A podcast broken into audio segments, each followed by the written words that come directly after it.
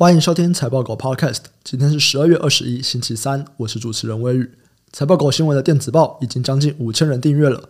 我们将举办一次抽奖活动，奖品有财报狗网站的付费权限，还有财报狗学院的内部研究报告。想参加的朋友，只要点击资讯栏，免费订阅财报狗新闻电子报就可以喽。今天分享两则跟库存去化有关的新闻。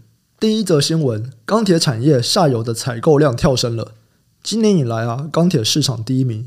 全球的钢厂都在减产，欧洲钢厂今年陆续关停整体的粗钢产能四十趴，美国钢厂的产能利用率从八十趴以上跌至七十五趴，日本制铁计划在二零二五年前减少国内产能二十趴，韩国是因为货运工会罢工导致钢厂的物流受阻，越南最大的钢铁厂合发集团也进行大规模减产，关闭了他们七座高炉中的四座，而钢铁最大的供给国家中国。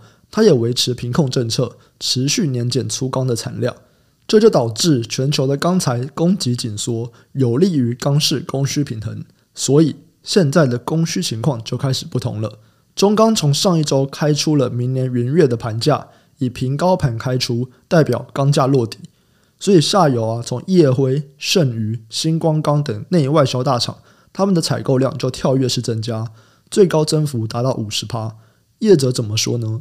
中钢董事长翁朝栋表示，原本预计明年第二季会全面复苏，但目前看起来需求可能会提前反应，不排除明年农历年后二月、三月就可以提前进到融景。新光钢董事长表示，钢市景气已经落地了，下游积极的去化库存，预期农历年后钢市的景气就开始复苏，第二季开始就有机会向上迎来旺季。这边的概念股就是钢铁。第二则新闻，显卡的市场有望回温，商品的库存去化一直都是这一季的重点。其中电子产品看起来又比其他的商品卖得差，所以投资人都非常关心这一块哦。首先呢，显示卡在清库存这一块，美国对于 GPU 产品消美免关税的宽限期确定再延长九个月，所以显卡厂商也加紧脚步进行清库存。继 RTX 三零八零系列已经大致在欧美中三大市场完成清库存后，其他中阶的 RTX 三零系列也多转为欧美市场，准备要做最后的清销。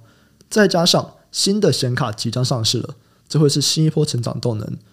NVIDIA 十月开始就推出了 RTX 四零系列的显卡，而中阶平价款系列像 RTX 四零七零、四零六零，则会在明年第一季推出。至于 AMD 首款采用 RDNA 三架构的 RX 七千系列，它也将在本周上市。市场预期北美的消费市场可以比欧洲率先的回温，然后华硕、技嘉、微星将会将出货的主力转向 RTX 四零的新品。但也有通路业者认为，明年显卡的市况需要等 RTX 四零七零、四零六零的系列新品出来之后。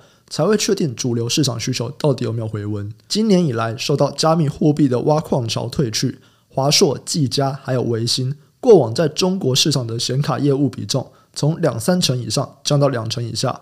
市场预期啊，库存去化调整期结束，需求逐步恢复健康后，中国业务占比可以回升。